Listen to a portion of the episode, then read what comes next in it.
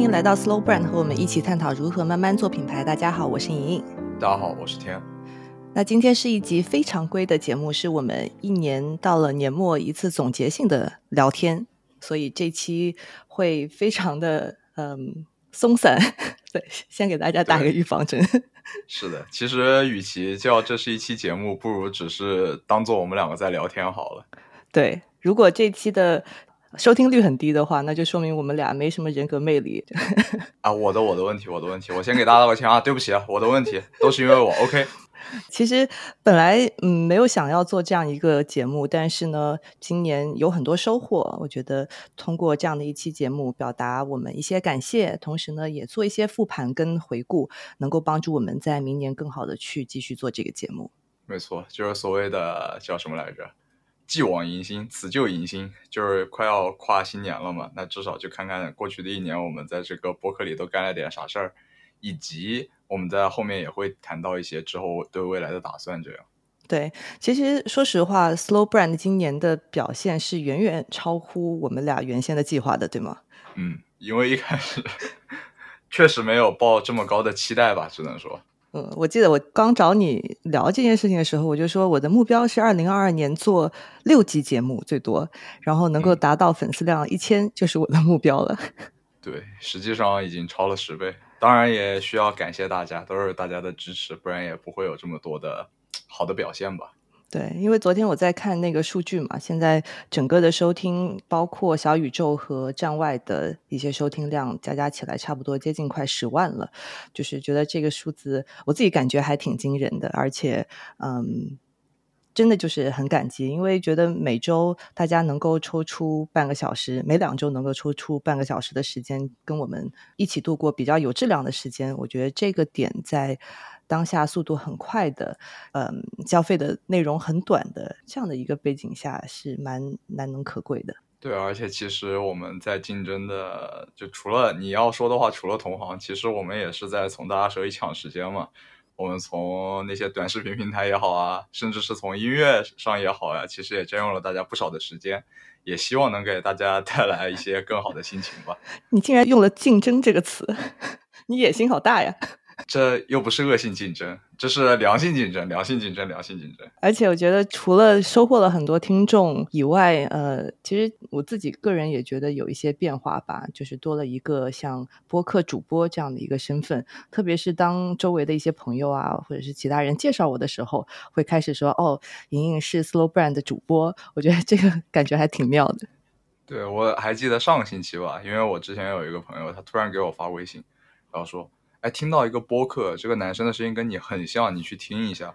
我说有没有一种可能，这就是我呢？他说不会吧？我说真是啊。他就啊，然后我们就很快的见了一面。嗯，挺棒的，我觉得也是自己的一次迭代吧。就是说回来，对，嗯，除此以外呢，我觉得通过播客也认识了很多有意思的人，因为很多。对，很多听众会给我们留言要联系方式，其实后来我们都有联系上，有的包括在一个城市的，或者是在不同城市的，有行业接近的，或者是可能未来会有机会合作的。那包括我们最后一集认识了 n i b b l e 的范，对吧？其实也是通过听众牵线的，所以我觉得这个平台也挺奇妙的，能够带来一些很意料之外的缘分。没错，也也辛苦你了，就是像这种类似的售后服务，可能就是你做的更多一些，我好像没有。怎么参与到售后里？除了和范他们聊天以外，就 对不起，对不起，对不起，我会多回顾一下。那么乐在其中，乐在其中。那呃，虽然说我们刚刚前面说这期节目会有一点松散，但是我们还是有一个小小的提纲的啊。对，还是有一些我们要跟大家聊的内容。嗯，是。就首先是从那个节目的内容上，很快的跟大家做一个回顾吧。就是截至十二月二十二号晚上二十二点四十八分呢。到现在为止，我们收听最多的应该是 Amer Sports、Beams、Birkenstock、优衣库和伊索。对，因为其实像 Amer Sports、Beams 还有 Birkenstock 都是因为呃小宇宙的主页选到我们嘛，所以其实这几集它的收听率比较高，并没有特别的意外。呃，但是像优衣库其实是。第四高的嘛，应该是差不多有三四千的播放。我觉得可能也是对于我们一个提醒吧，就是怎么样能够让大家听这些故事的时候更有代入感，是大家平时日常过程当中会接触到、会使用到的品牌。其实。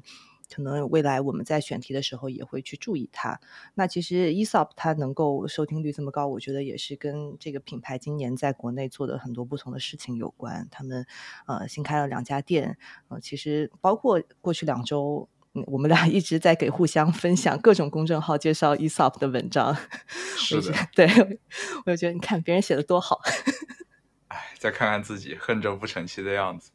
哎，怎么觉得自己今天就像个招财猫一样，就每天招财进宝，然后就谢谢大家，谢谢大家。说这要谢谢编辑大人，对不对？就一个一个谢过去，一个都不能落下。反正收听这么多的这些节目以外，我们还特地看了一下整体的点赞、留言，还有收藏，还有分享。对我们其实还是很严谨的在看这些数据。对，就是像点赞率最高的，肯定就是 Brompton，就两千的收听就得到了一百多个赞。差不多有百分之五点四的转化，对，虽然不知道是为什么，但是谢谢点赞的人。对，因为我觉得还蛮神奇的，因为这一集百分之五点四就说明每二十个人有一个人会点赞，对吧？那我不知道是不是因为 Brompton 的粉丝他们特别的忠诚，而且特别的热情，是有这个可能性。是的，而分享率最高的是松赞的上下两集，上集是百分之六，下集是百分之八。以及 ESOP 的百分之五，不过这个我能找到一些原因，嗯，因为其他的我们讲的可能是什么吃的呀、穿的呀，大家怕撞衫，同时担心自己那个吃的东西怎么就是要送礼，别人已经提前知道了，没有那种惊喜感，可以再多讲一点故事。但是松赞不一样，就是那个旅游嘛，可以喊人一起出去旅游，喊人出去之前你要让大家了解一下到底是怎么回事。像 ESOP 也是，就是如果不了解它的文化基调，看到那个包装袋，它不一定能。完全的 get 到它原本应该有的含义吧。嗯，那我是觉得松赞那两集。他分享很高，其实并不是意料之外的事情，因为我觉得他们的确做得很好，而且可能在这之前，他们在媒体上面有的资料也没有特别多。而且我个人觉得，跟洛桑的那一集对话给我的启发是最大的。包括我，我记得那一集发布之后，我还特地写了一个公告，就是真的很希望能够把他们的一些想法、跟他们做事情的初衷，以及他们对于体验设计这件事情很深刻的思考的。一些维度和方法能够分享给大家。没错，那天跟他聊完之后，就会有一种哦，原来这件事情他是这么想的，就是 get 了很多新的世界观和方法论，会有这种感觉。对，而且就觉得可能我们表面上看到的是旅游，看的是酒店，但是他们背后的那些思考，对文化的思考，对一个地区的打造，这些东西其实是在意料之外的。没错。继续回到博客本身啊，就是评论率最高的那一集，就是 Taylor Swift 那一集了，有百分之一点八的评论。呃，我的评价是，不愧是热度女王，该她红还是她红。不管怎么样，大家对于她的争议啊和话题性是从来不会存疑的。对，但整体上，就我们刚刚所有的，比如说分享率、点赞率、评论率，都是用那个数量除以整体的收听数嘛，对吧？嗯。整体上，我们的 留言率都蛮低的，就是低于我们的分享跟点赞。我觉得我们两个并没有很好的去跟大家互动。是，也有可能是太专注于只是讲故事本身，而没有考虑到大家可能会怎么想。也希望大家有问题就直说，别藏着掖着。其实，在这一年里面，选题和表达也是我们一直会纠结的东西，就是有时候。呃，明明已经下个星期可能就要更新了，但是其实这个星期选题又会被自己推翻，所以评论在这方面其实对我们有很大的帮助和建设性吧。对，但刚开始我自己看评论会比较小心翼翼，因为也是第一次把自己的想法跟呃一起创作的内容发布出去，然后去看大家的反馈是什么，所以刚开始看评论会非常的紧张，而且会不断的去反思跟检讨。对，所以嗯，在回复上也会有一些小心翼翼，就感觉就是刚开始不知道怎么跟这些评论相处。啊，像我就不一样，我纯摆烂小子，你是知道的。一开始我根本不看评论，我还记得我在刚做两三期的时候就跟你表达过这个态度，我说，嗯，其实没有必要看的，因为看了会影响自己的心情。但是后来一想也不太对，因为这本身就是一个表达态度和观点的事情吧。就如果我们说错了一些东西，伤害到了一些人的感情也好，或者说自己说的东西确实有问题、有提升的空间也好，都是需要跟大家进行更坦诚的交流的。当然，所幸的是，我也觉得评论区在我看来已经是非常友好，并且没有不友善的事情发生的。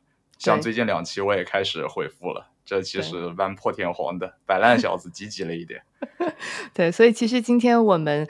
呃，作为节目的总结，也选取了大家的一些评论进行一些回答。通过这样的一个方式，也一起来看一看，说什么样子的内容在去年引起了大家一些共鸣。然后我们在节目的质量上、制作上面还有哪些可以提升的地方？嗯，没错，懂的都懂。首先，大瓜要放在最前面嘛。关于主播的问题，也就是私人问题，我来 念一念这三条：一，博主是广告从业者吗？二。好奇两位主播的职业是做市场的吗？左括号点儿横线点儿右括号，当然是个很可爱的 emoji 啊。嗯，第三个有点好奇多大，没听到讲年龄。其实这个东西可以从年龄上先开始讲吧。我觉得这三个问题都是针对你的啊？对，应该不会吧？没事，我先说，你再说，大家都得坦诚相见，坦诚相见。嗯，首先我可能确实会比大家所预期的稍微年轻一点，呃。其实，在上一期 Beams 里面，我们也比较委婉的回答过这个问题，就是我是九九年的，他比我大一轮，这样很合理。对，就等于说我们俩都属兔，明年我们俩都本命年，所以希望二三年大家能够温柔的对待我们。谢谢大家，谢谢大家，谢谢大家。呃，第二个问题就是行业嘛，像很多人都说是广告从业者和市场从业者嘛，其实我是广告从业者，但是莹姐不是的。就是可以说是和市场息息相关吧。我在乙方，他做咨询，他在甲方的更上面，四舍五入一下就是纯正的 marketing。嗯，其实我也不算在甲方，我也是一个乙方。那但是的确从工作的性质上会有一些不同，但是都是和品牌非常紧密的。那可能我做的是偏前端的定位啊、策划啊、设计类的，然后天做的可能更偏传播跟落地，还有呃跟广告相关的内容。没错，其实平时工作也挺忙的，广告狗懂的都懂，经常加班。对，所以我们两个都算是工作强度比较大的行业，不管是咨询还是广告。所以其实做播客的时间都是在平时，呃，周中的晚上会讨论，周末的时间会需要花很大的时间一起做 research，一起讨论节目的内容，然后录制剪辑。因为其实就是我们两个这样的一个小团队。哎，没有关系，不诉苦，就是懂的人已经开始点赞、收藏和评论了，不懂也没有关系。我们直接进入下一下下一轮的问题，就是一些关于互动形式的问题。嗯，其实主要的有两个，一个是问有没有听友群，另外一个是问我们有没有文字稿。嗯。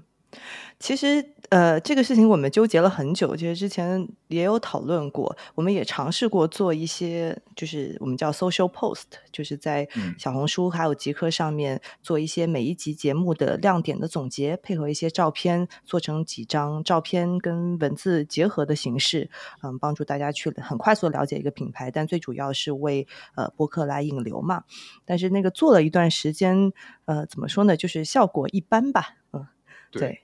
然后呢，也比较费时，就等于说，当你输出成文字跟图片的时候，要重新去思考一些亮点跟逻辑，嗯，所以还蛮难坚持的，所以我们有点点 半途而废那件事情。是，希望大家见谅，这可以可以骂我懒狗，但是我确实有些时候那个时间不够，也不能保持准时的更新，给大家道一个歉。如果有这个能力的话，明年会努力一下的。明天再说。好的，对，但我们也有思考过文字稿嘛，就是微信公众号的形式。这个我觉得在长期我们会考虑，但其实这个是一个，就从我的角度看，可能会是类似于一个全职的工作，因为每一篇文章要输出校对，同时呢要编辑，还要去做成微信推送的这个形式。目前可能我们的。呃，怎么说呢？就是工作量来说没有办法去覆盖，但是我们会思考这个问题。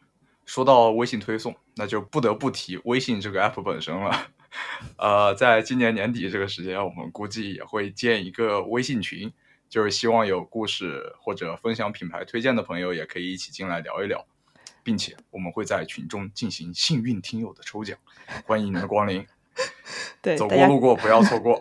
大家可以关注一下我们节目的公告，会有详细的入群的信息给到大家。其实这件事情怎么说呢？播客本身作为一个媒介，还是一个很新的媒介。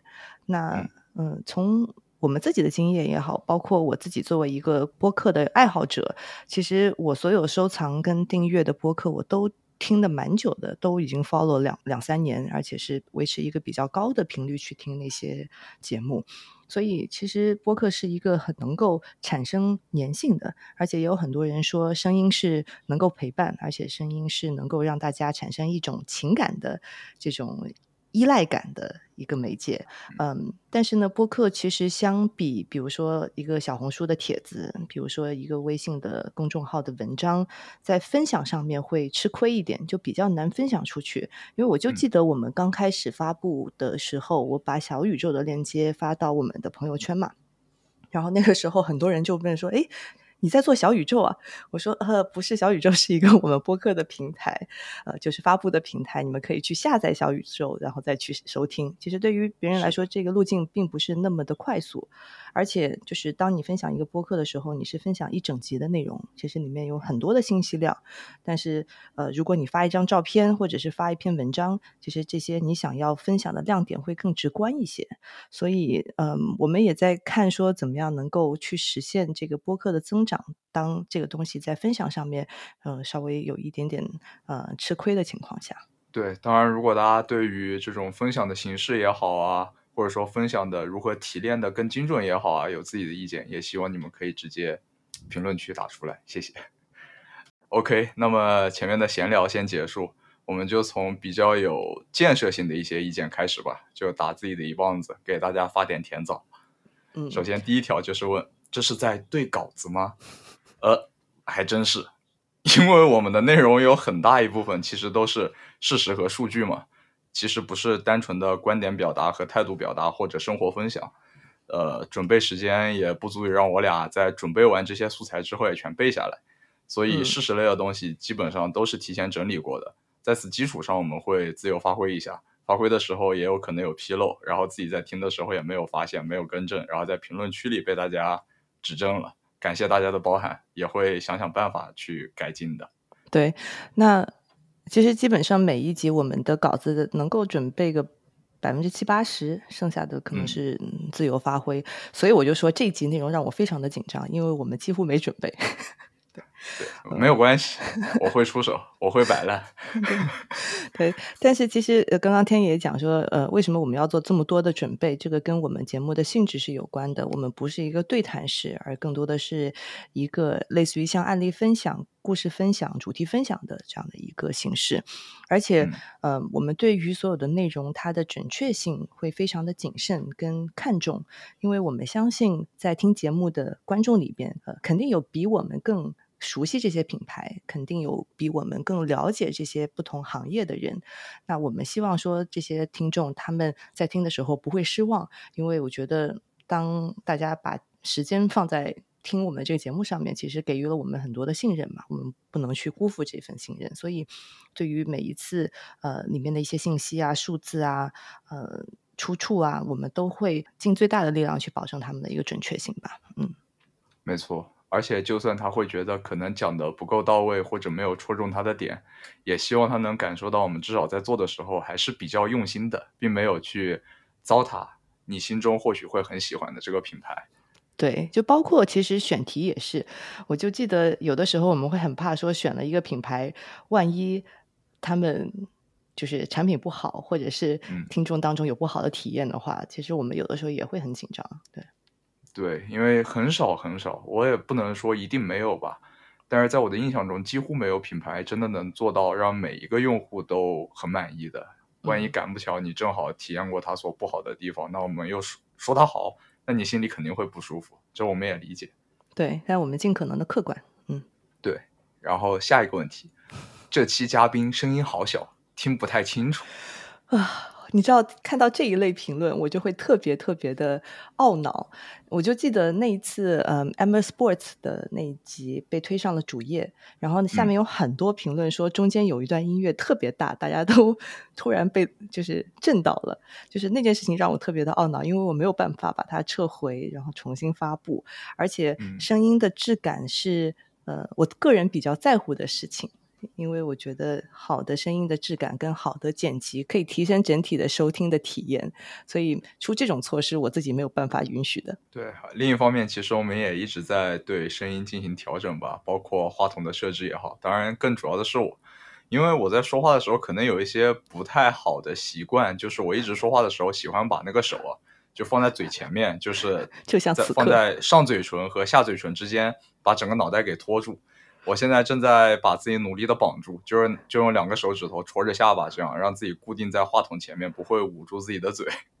对，其实除了收音还有声音的质感以外，呃，大家也会提议说语速是不是可以放慢一点，或者是让整个聊天的氛围感更强一点，因为很多时候我们的内容蛮干的。然后也会可能连续出现一些术语，或者是比较难理解的一些词，所以怎么样能够让这个语速跟语感上让大家更好的呃能够去吸收到这些信息，我们也会看看怎么调整。还有一个啊，就是出现两次了，就是烘焙，应该是烘焙而不是烘焙，嗯，我们记下了。没有关系，我先道个歉嘛，就是至少在。呃，录这个节目之前，我一直都以为自己的普通话是讲的很标准的，直到这之后，连自己是哪儿的，连地级市都给猜出来了，那就说明我是肯定有地方口音的。对不起，我的问题。我觉得那个评论太神奇了，我必须要提，竟然能够准确的猜到你是哪个市。嗯，对，这确实，我的评价是专业，专业，而且。讲的话有很多词是为了准确的表达吧，也有可能和我一直以来的写作习惯是有关系的。平时说话也是这样，就是语速会相对偏慢一点，这样能方便大家的理解。如果大家愿意给我机会的话，我准备先把普通话说得更好一点，然后再慢慢纠正自己的语速啊，或者说用词不够口语化的表达这些问题。就像前后鼻音，我之前一直分得不清楚，虽然现在也不清楚，但是我会想办法改。好期待呀！你怎么改？找一个东北朋友。好，然后呃，刚刚的一些评论可能更多的是技术层面的一些评论，谢谢大家的建设性的意见。那还有一部分，我觉得是对于内容上面的讨论，我觉得真的还蛮受用的。比如说，其中有一位就提到说，嗯，其实能够听得出来，很多我们的节目内容是基于我们的桌面研究。就是说，我们在网络上面去主动搜索的一些文章也好，或者是品牌自己输出的一些内容也好，那往往我们能够搜到的这些信息，可能其中会有一部分它是带有公关属性的，就是品牌的，呃，不能说软文吧，但是比较正向的一些文章，可能整体上听下来会觉得我们里面带的一些带批判性的内容会比较少。其实，特别是呃，有有一位有指出说。因为我们几乎每一个品牌都会提到它的社会责任跟呃可持续发展这一块。那其实现在也有很多怎么说呢？品牌它会打着可持续发展或者是造福社区的这个名义来割韭菜。其实这样的品牌的确有存在。我们怎么样能够带一些批判性或者是更客观的，而并不是一味的去美化每一个我们分享的品牌？我觉得首先第一点吧，就是如果一个品牌被我们发现了，它真的在割韭菜也好，或者说它其实并不满足我们对它的一些期待也好，我们就不会讲。这是第一个。第二个呢，我觉得就是确实需要更加的中立一点。像我之前在做东西的时候，其实很重要的一个东西就是所谓的客观嘛。我也会收集一些相对负面的，也不叫负面吧，我也不能说出来，就是。包括在始祖鸟的时候，有些人会表达，呃，我在现实中看到始祖鸟的用户不是这样的呀，嗯，就是可能和鸟的高精专这种品牌形象并不符合呀，所以我能采取的是一个更为中立的态度吧。我不能说品牌做这件事是错的，但是我也会跟大家说，就是你消费这个品牌的消费品，并不代表你拥有它的理念本身，这可能是我所能做到的一点事情了。对，其实有的时候我们去看现在我们俩做节目内容的这种方法，我觉得有点怎么说呢，还挺朴实跟笨拙的，因为真的就是收集很多资料，慢慢的筛选，然后去总结，再去把它转化成为我们能够分享出去的版本。在这个过程当中，其实我们也在学习到一些新的内容，特别是，嗯，我自己觉得最启发我的是，每当去看这些品牌的创始人，他们一步一步怎么成长，在不同的阶段做什么样的选择，我觉得那一类的内容，其实对于我自己来说会启发，呃，更大一些。其实我觉得这个对我来说也很有帮助吧，因为我其实。很希望知道更多人是怎么观察和体验这个世界的，这样方便我去理解它，也方便我去做出相对更正确的判断。在遇到事情的时候，就像所谓的读书的目的是为了和伟大的人格一起对话，我们 research 的目的其实也是为了和这些创始人也好，和这些品牌理念的缔造者也好，其实也在进行一个单方面的交流吧。我们只是跟在他后面，看看他在遇到一些事情的时候会怎么做，并且。做的更对一些，这是对我来说很重要的一件事。对，其实反过来说，我们做一个类比嘛，我们分享很多品牌，他们都是在慢慢做的，非常坚持初心，不断在打磨产品的这样的一些品牌。那其实，呃，在某种程度上，我们也是抱着这样的一种心态跟方式去做这个播客跟每一集的内容，因为我觉得做。呃，播客也好，做内容输出者也好，其实是很需要坚持的。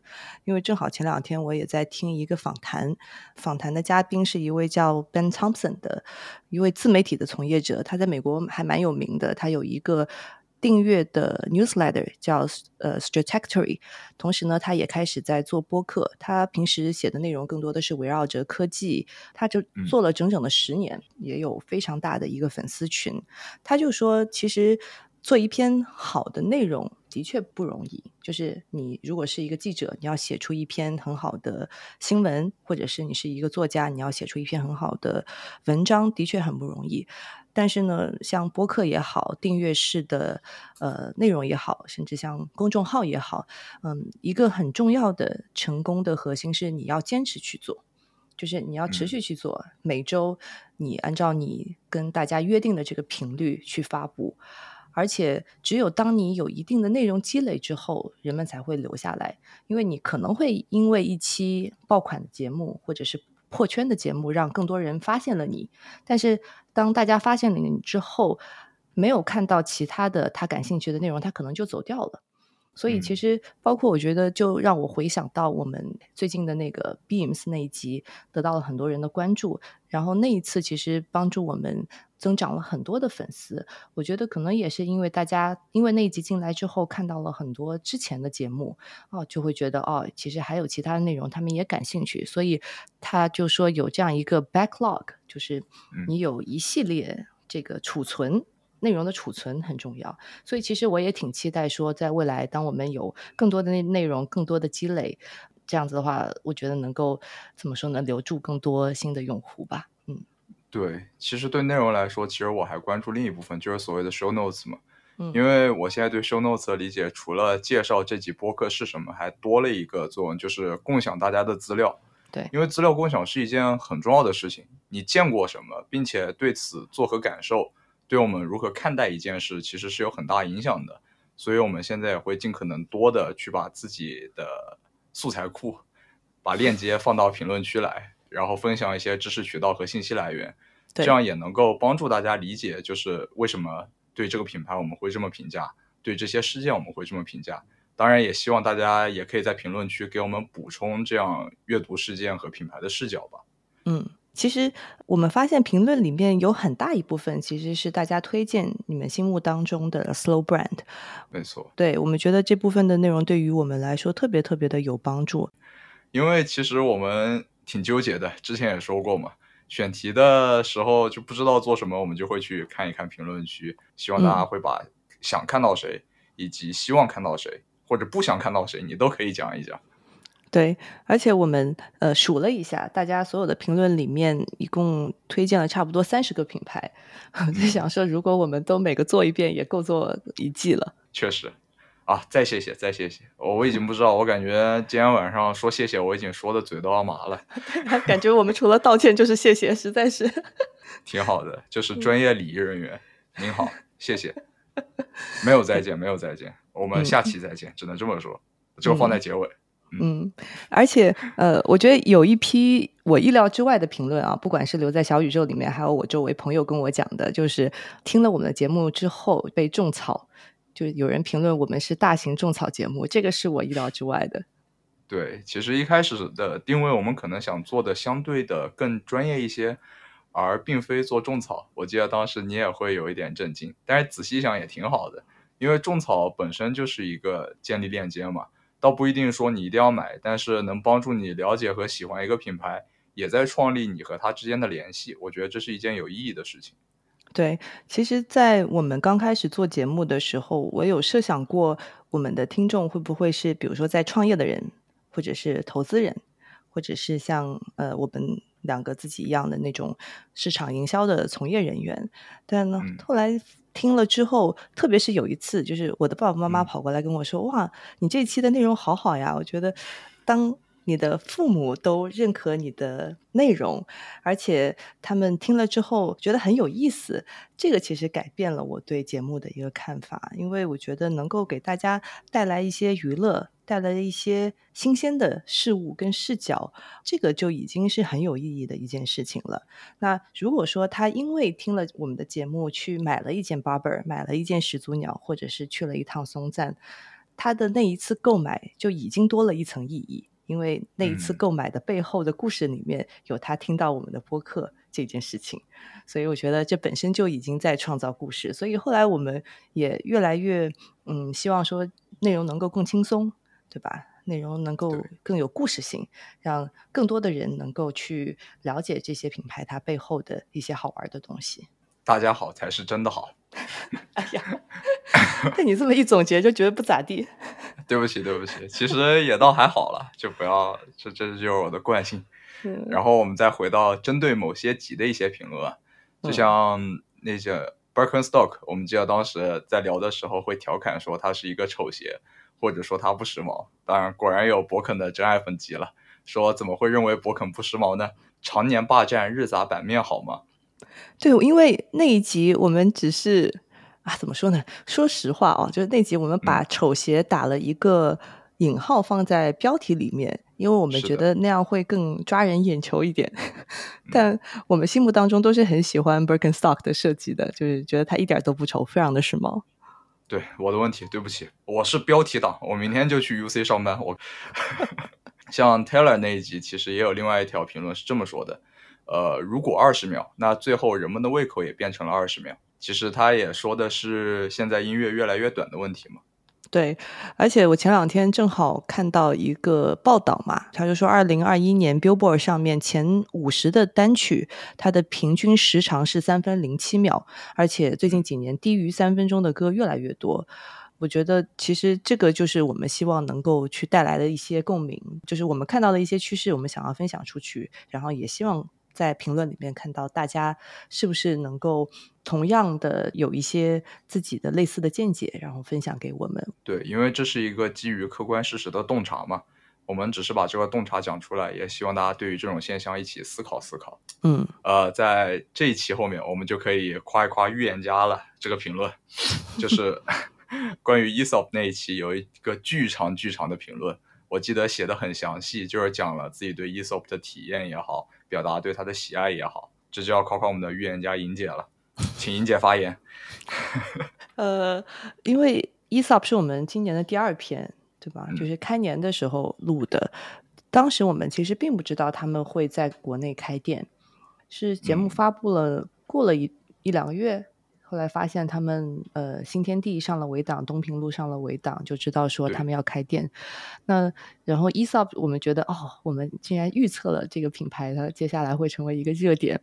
后来发现，我们其实 peak performance 在某种程度上也是节目聊了不多久之后，看到他们三里屯的店也上了围档，就是也有新店开。后来我记得也有评论说，说 Chobani 今年要进入中国，对，的确是有通过一些渠道，大家现在可以买到了。然后包括我最近看到一个新闻是说，Snow Peak 可能明年也会在大陆开店，就感觉稍微有一点点预测性的这种小小的成就感在。建议转行，做做商场招商挺好的。对，就是有一些天赋在的这种事情。至于后面我们想聊一聊给到我们灵感的评论，嗯，就是像松赞那一期吧，有一条评论说是非常实在和具体的分享，把我这样个体消费者的笼统模糊的好，转化为服务提供者的具体思考方式和落地方式。嗯，然后另外也有其他的一位在评论说，他觉得。可以把 slow brand 能够诠释成一种具体的想要改变现状的价值实践与坚持，我觉得说的非常的准确。就是我感觉很多评论它能够把我们想要表达的 slow brand 的一些精髓跟最核心的一些定义写出来了，我就觉得特别的能够启发我们更深刻的去思考，说到底 slow brand 是什么？嗯，没错。那请问你对 Slow Brand 有了哪些新的总结和见解呢？这部分有点像说给同行听的。我觉得，呃，可能刚开始我们有说过有几点很重要嘛，Slow Brand 它必须要是有特别的初心，就是能够坚持自己的初心的品牌。Slow Brand 是有一个特别忠于它的社群，同时呢，Slow Brand 是能够给。社群也好，社区也好，还有给世界带来正面影响的品牌，其实这是原先我们的一套定义。包括我们在筛选品牌的时候，也会拿着这些定义来去作为呃我们选题的一个标准。但是经历了今年的这些二十个故事以后，我会发现，其实 Slow Brand 都是有属于他们自己的这个故事的。那其中有一部分的故事是这个创始人个人的故事，他嗯。带有一些呃童话色彩，甚至是那我觉得 Slow Brand 都是有故事的品牌，这个是我自己的一个新的认识。然后另外一方面呢，是其实我们每一集都会从不同的维度讲说这个品牌它怎么样去满足消费者一些需求。那同时呢，我们也会讲到说他们跟员工的关系是什么，他们跟合作伙伴的关系是什么，包括在。Dandelion 的那一集，我们有讲到说，一个巧克力品牌跟可可果农的关系是什么？其实我们也在用一种新的方式去讲述品牌创造的价值。可能原先大家对于品牌的理解就是，我是品牌方，那我把东西卖给我的消费者，它是一个二元的关系。但是我们希望能够介绍的是一个更多元的关系。那其中除了消费者以外，也会有其他的一些利益相关方。包括员工，包括你合作的供应商，包括你所在的地区，它的那些居民。其实我们希望能够去拓展大家对于这种品牌跟人的关系的一个理解，它是很多元的，有很多不同的相关的利益相关者。对，也是通过这样，可能在原来我们把一些复杂的机制简单化了，但是在重回复杂之后，会发现有不少的复杂是让这个品牌能盈利。同时也能让大家的生活更美好，所必须具备的东西吧。对，其实也有人会诟病吧？怎么说呢？就是呃，Slow Brand 有很多呃很有品牌溢价的，除了一部分，它可能像优衣库啊、呃乐高啊，他们的产品很扎实，但也有一部分他们是情绪价值很高的。那在一些人眼里，他们会觉得这些情绪价值。我们要为它付更高的价格，它是不是值这个更高的价格？它是不是必要的？所以，嗯，我就会觉得，特别是在过去一年，我们会听到很多非必要怎么怎么怎么样，就非必要不怎么怎么怎么样，对吧？就是，但是你经历了这一切，你会发现很多这些非必要的东西，它真的非常重要。我去。公园散散步很重要，我去和朋友吃个饭很重要，我去看一场演出很重要，我去一个市集很重要。这些可能并不是生死攸关的东西，它可能不那么必要。但是呢，对于有一个美好生活来说，他们真的是必不可少的。对，就像买一个东西，它能带来好心情，同时它的理念符合你的认知，你们之间就会有一个长期并且良好的互动嘛。我倒是想从另外一个方向来解释所谓的溢价什么也好吧。就是我是一个很会做减法的人，我会给自己的生活做很多很多很多的减法，把非必要的东西给去掉。就比如说疫情封在家，我在疫情的时候，当时还是有舍友的，就是现在是自己住嘛。像我的舍友就是那种，他经过疫情，他发现了他不出门他会死，嗯，所以他现在非常热爱出门，并且把出门变成了自己生活必须的一部分。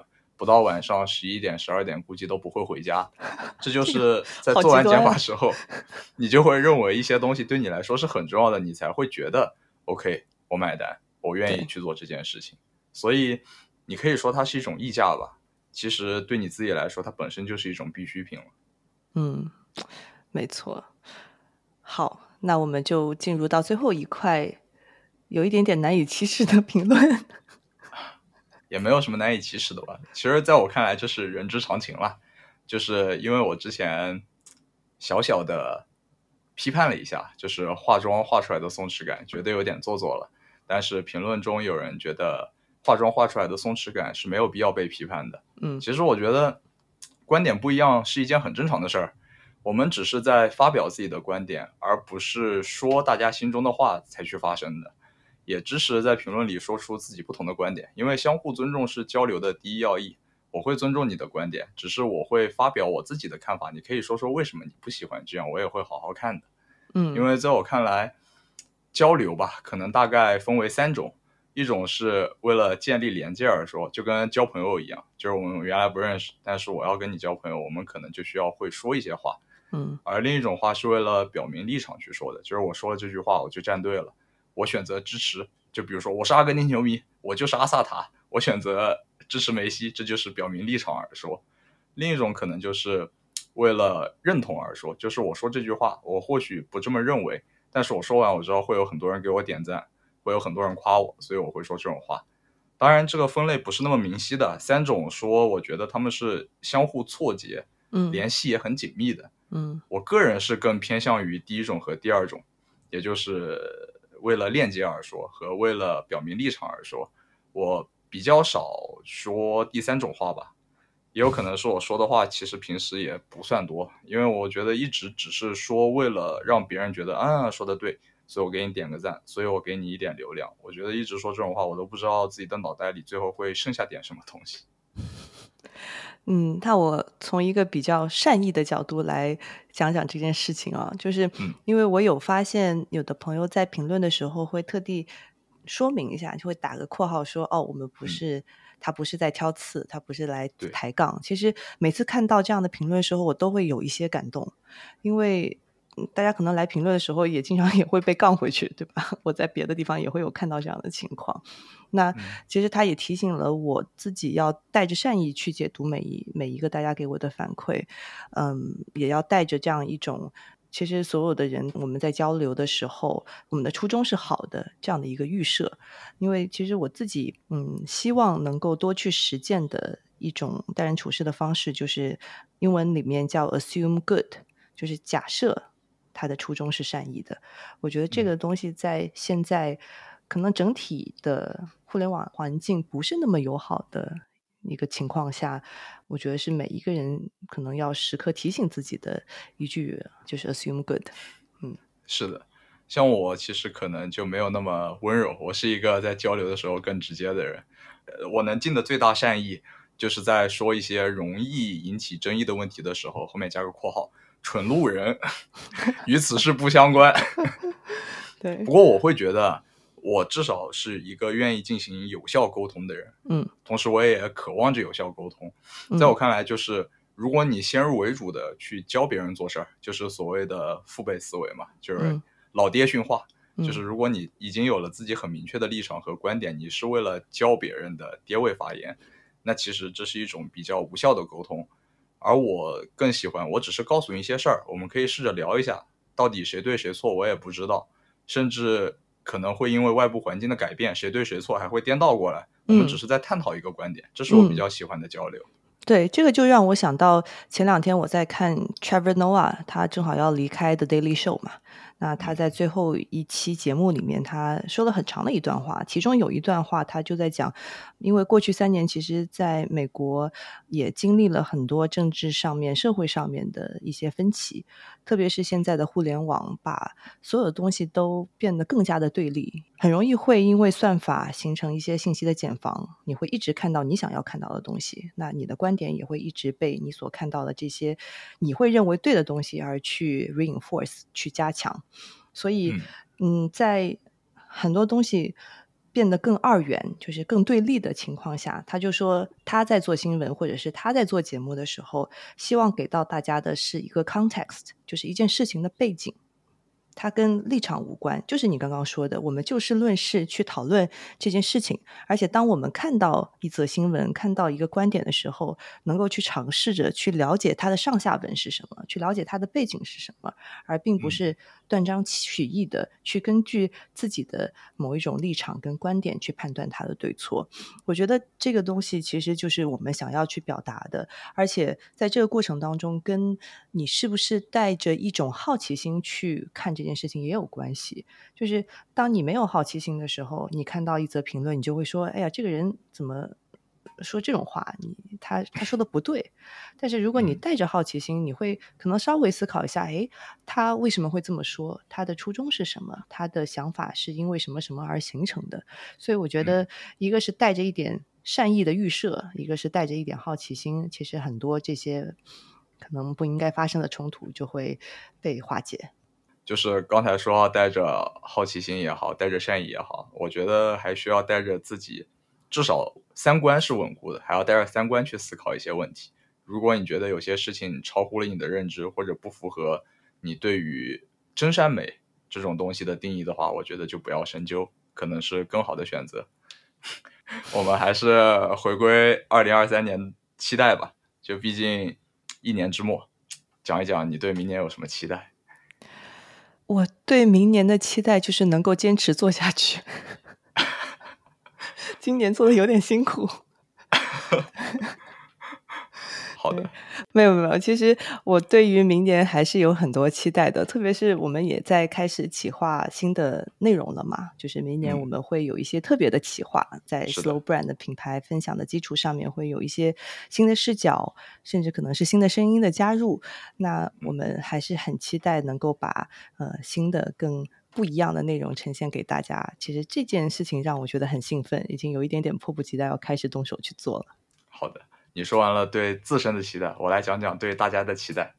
希望大家以后还能听，谢谢，就能听就行了。就因为这一期我确实有点放飞，希望不会让大家觉得啊这人好烦啊，是不是有点毛病在身上？就这样，不是这样就行。然后我觉得从呃这个是节目的一些期待嘛，如果从生活上的话。就是希望马上就能够有机会再出去多走走。我记得有一个评论说：“哎，为什么分享的 Beams 的内容都是呃二零年以前的内容？” 我我说：“因为最近都没有怎么出去旅游逛街，不知道有哪些新鲜的事情在发生，所以很期待能够出去再转转，然后带回来一些新的想法。但是呢，同时我也觉得有一点点胆怯，嗯，就是。”很久没有出门了，就不知道出去之后这个世界是什么样的。所以我自己对自己的期待是能够，呃，还是有勇气出去走走，然后相信外面的人都是好的。没关系，去当个探险家吧。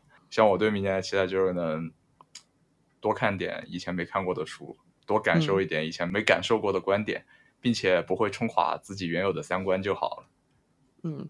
对，因为话说回来，虽然说 Slow Brand 每天给大家推荐各种各样的好的品牌，让大家会想要去拥有这些品牌，但是我们相信，好的生活不在于拥有，而是在于如何行动和如何度过。所以，希望大家都有一个更好的二零二三。嗯，祝您新年愉快。对，圣诞快乐，新年快乐。给您拜年了。哦，对对对，还有还有，我们中间会休息一段时间，就是我们可能会停更差不多两三期，呃，预计是在一月底或者是二月初，我们新的一季节目会回归，所以希望大家在这一个月里面可以去回顾一些以前的节目，然后不要取关，当我们推出新的节目的时候，也会回来再次收听，谢谢大家。嗯，再次给您拜年了，拜拜，拜拜。祝大家新年愉快！